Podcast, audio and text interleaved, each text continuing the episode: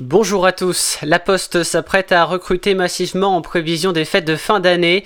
En Auvergne-Rhône-Alpes, 885 saisonniers sont actuellement recherchés pour venir renforcer les équipes, de, les équipes.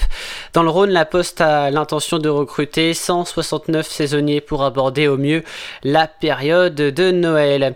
Une chaufferie biomasse a été inaugurée ce mercredi après-midi à Givors en présence de Bruno Bernard, le président Europe Écologie Les Verts de la métropole de Lyon. Cette chaufferie rénovée par le groupe IDEX alimentera 2700 équivalents logements entièrement modernisés. Elle fonctionne au bois énergie.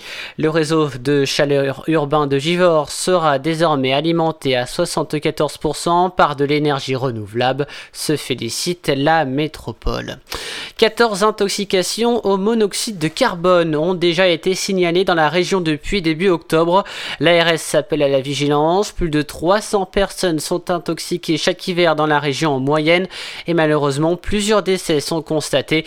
Pour éviter toute intoxication, l'ARS recommande de faire vérifier et euh, entretenir chaque année les installations de chauffage et de production d'eau chaude et de ne jamais utiliser pour se chauffer des appareils non destinés à cet usage.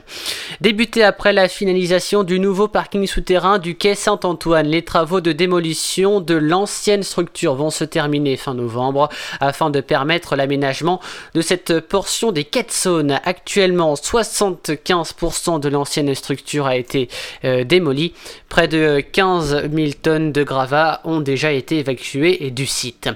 Place aux enfants. Le dispositif prévu par la mairie de Grenoble voulait sécuriser les abords des écoles en mettant en place des plages horaires où la circulation y était interdite. L'objectif était aussi de limiter la pollution de l'air. Le juge des référés du tribunal administratif a estimé que ces deux objectifs étaient justifiés, euh, étaient enfin, en tout cas étaient justifiés, pardon, mais a tout de même donc euh, suspendu la mesure, jugeant que le maire a pris une mesure donc disproportionnée.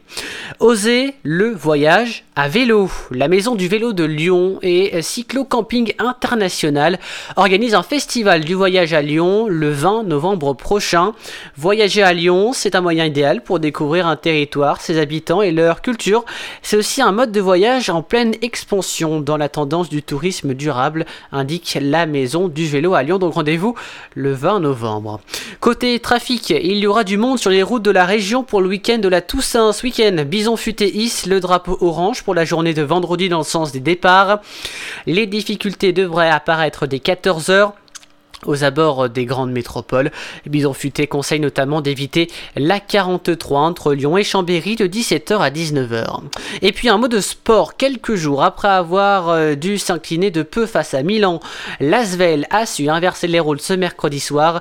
Les Russes ont été dominés sur le score serré de 70 à 68 à l'Astrobal.